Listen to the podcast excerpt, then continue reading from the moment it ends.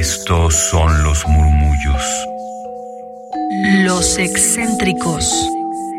Los olvidados. Los prohibidos. Radio UNAM presenta Gabinete de Curiosidades.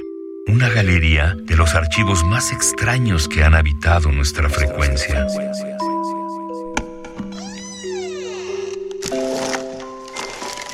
Experimentación sonora.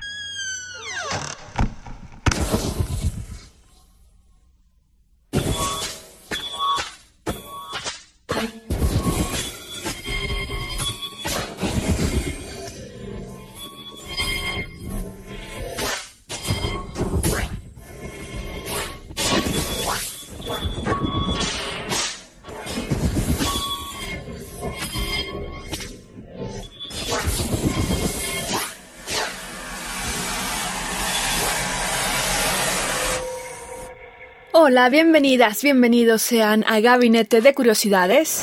Yo soy Frida Rebontulet y están en Radio UNAM 96.1 de FM y en estos 15 minutos que tenemos recordaremos a un compositor del que ya habíamos hablado, de hecho es de los primeros artistas sonoros que tuvimos aquí en Gabinete de Curiosidades ya hace como 6 años, así que les invito a escuchar ese podcast porque ahí pudimos conocer la obra de Ake Parmerus con Grain of Voices. Y hoy lo traemos de vuelta para conocerlo con otra obra de 1986. De momento comentamos que Ake Parmerus ha desarrollado con éxito una carrera profesional en la música contemporánea y el arte multimedia desde finales de los años 70, aunque originalmente se formó como fotógrafo, pasó a estudiar música en la universidad y más tarde en el Conservatorio de Música de Göteborg, en Suecia. Además de su música electroacústica e instrumental, su trabajo incluye una amplia sección transversal de la música experimental moderna en los campos de la danza, el cine, el arte interactivo, los multimedia, el teatro y el video. Realmente Ake Parmerus ha sabido desarrollarse a la par de la tecnología, de los avances científicos y también de los nuevos campos en la música. Es por ello que la música de Ake Parmerus ha sido aclamada desde que su pieza Nereder recibió el primer premio en el quinto concurso internacional de música electrónica de Bourges, Francia, en 1978. Desde entonces ha recibido 17 premios internacionales y tres importantes premios suecos y ha representado a la radio sueca en el premio Italia en dos ocasiones. Créanme que la radio sueca, como en Europa en general, se promueve muchísimo la experimentación sonora con sus laboratorios de arte sonoro. Y Ake Parmerus ha sido uno de los grandes impulsores de esta tradición en la radio pública, particularmente de su país. Si bien nuestras radios públicas actualmente no tienen estos laboratorios de arte experimental, sí existen en México diversos espacios universitarios o académicos en los cuales se puede desarrollar este tipo de música, por ejemplo el Pero también en el MUAC tenemos el espacio de experimentación sonora donde uno como usuario del museo puede ingresar y conocer, escuchar la obra que está reproduciéndose en ese momento, pero también tiene residencias donde invitan justamente artistas como Ake Parmerud, entre otros, a poder componer dentro de este espacio. La UAM Xochimilco también tiene su espacio sonoro, así como la Fonoteca Nacional, Casa del Lago, entre otros sitios culturales que le dan esta importancia a la escucha, a la composición y a las formas de generar nueva música y experimentar sonoridades. Y retomando este comentario es que las obras multimedia, por ejemplo, de Inside, The Living Room y Los Angel, se han presentado en Berlín, Alemania, en Gotemburgo, en Suecia, en León, en España y aquí en la Ciudad de México por ahí de 2014, también en París, Francia, en Islandia, en Reykjavik, a ver si lo pronuncia bien, y es comisionado a que Parmenus regularmente para componer obras por importantes instituciones internacionales, como les mencionaba al inicio, con Grains of Voices, que se estrenó en las Naciones Unidas y fue, fue comisionada justamente por esta organización en la ciudad de Nueva York, ahí fue donde se estrenó, ya que Parmeruz ha recibido N cantidad de premios, de galardones, tanto de una esfera muy intelectual, muy exclusiva, como de los más populares, por ejemplo, un Grammy en Suecia por su mejor álbum clásico del año. Ake Parmerus también es intérprete de conciertos electroacústicos, utilizando muchos tipos diferentes de instrumentos interactivos, a menudo solos, en Europa, América del Norte y América del Sur, por ejemplo, ha intervenido consolas de Wii para poder justamente con sus movimientos, como si estuviera jugando tenis con el aparato, con la consola Wii, eh, una, una de sus obras. Entonces, él realmente que se ha vuelto una especie de mente biónica para entrelazarse la música con la programación también. Y ya iremos para allá justamente en este sentido de la programación musical y como muchas veces las máquinas, ah, si nosotros fallamos como humanos al ingresar los códigos y todo este programa y algoritmos, la máquina nos va a regresar pues ese resultado que es una mezcla muy curiosa y la cual confundió mucho tiempo a Ake, pero al final le dio una salida en la música que hoy vamos a escuchar. En los últimos años, Ake Parmerus ha trabajado como un innovador diseñador de software y sonido para instalaciones audiovisuales interactivas en casas, que también es miembro de la Real Academia Sueca de Música y recordemos su visita que en 2014 vino a la Fonoteca Nacional a presentar una de sus obras. Tuvimos la fortuna de poder conocerle, también en Casa del Lago estuvo, así como en un foro alternativo llamado Ocupa, en el cual estuvo eh, en una función de DJ. Entonces tiene diversas fases a que Parmerus y les recomiendo por ahí escuchar testimonios de oídas, ya que nuestra compañera Dulce Wet, jefa de la discoteca de Radio UNAM, lo pudo entrevistar. Y aquí de fondo habrán escuchado que ya tenemos cierta música. Bueno, se trata de Repulsión, esta obra que conoceremos a fondo y se compuso con el material que quedó fuera del proceso de creación de Isola, que es una obra mixta para orquesta de cámara y cinta encargada por Asco Ensemble de Holanda. Gran parte de Repulsión, que se lanzó en el 86, se concibió como una capa complementaria a Isola. Pero en algún punto del proceso de composición, las cosas, lo que ya les comentaba, no salieron muy bien. Las capas chocaban e invariablemente discutían entre ellas, donde pues ya que Parmerus no tenía un control de lo que estaba pasando cuando vio el resultado de lo que había ingresado en este programa se sintió impotente y dijo, no vi otra forma de cortar todos los vínculos y configurar cada capa para que viera su propia vida respectiva.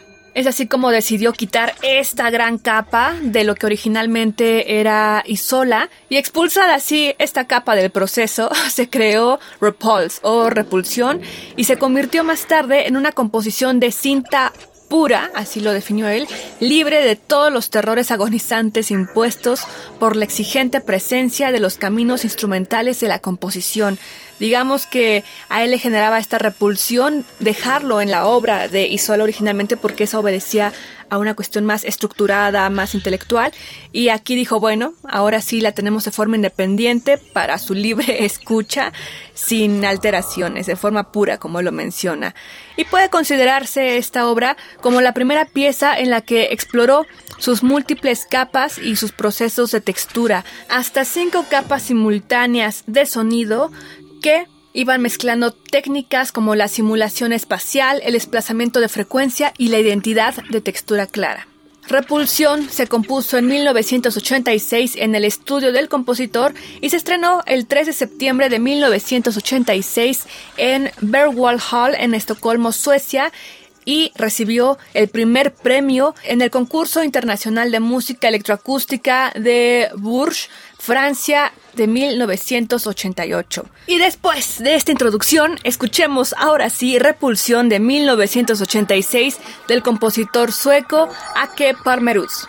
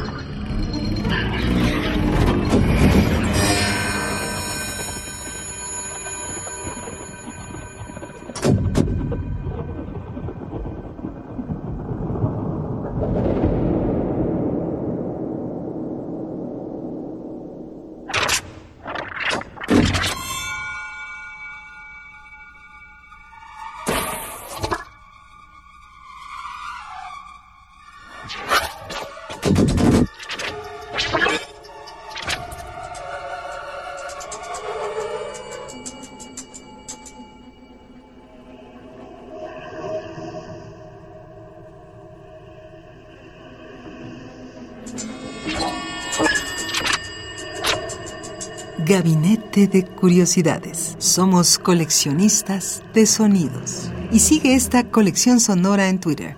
Gabinete C-Bajo. Radio UNAM. Experiencia sonora.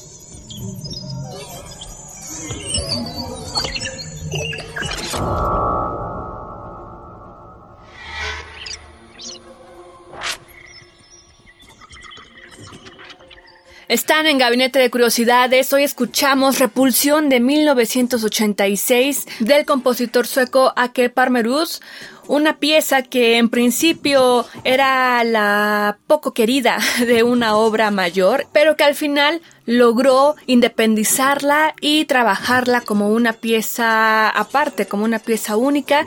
Y finalmente fue un eureka porque esta obra de Ake Parmerud recibió el primer premio ex aequo que es el premio de música electroacústica del concurso internacional de música electroacústica de Bourges de 1988 en Francia. Yo soy Frida Rebontulet, espero que les haya gustado este gabinete. Escríbanos en Twitter, arroba gabinete C-bajo o en la cuenta de Radio UNAM, también en distintas redes sociodigitales. Y nos escuchamos en la siguiente emisión. Saludos y un gran abrazo. Radio UNAM presentó Gabinete de Curiosidades refugio de experimentación, memoria y diversidad sonora. Dispara tu curiosidad en la próxima emisión.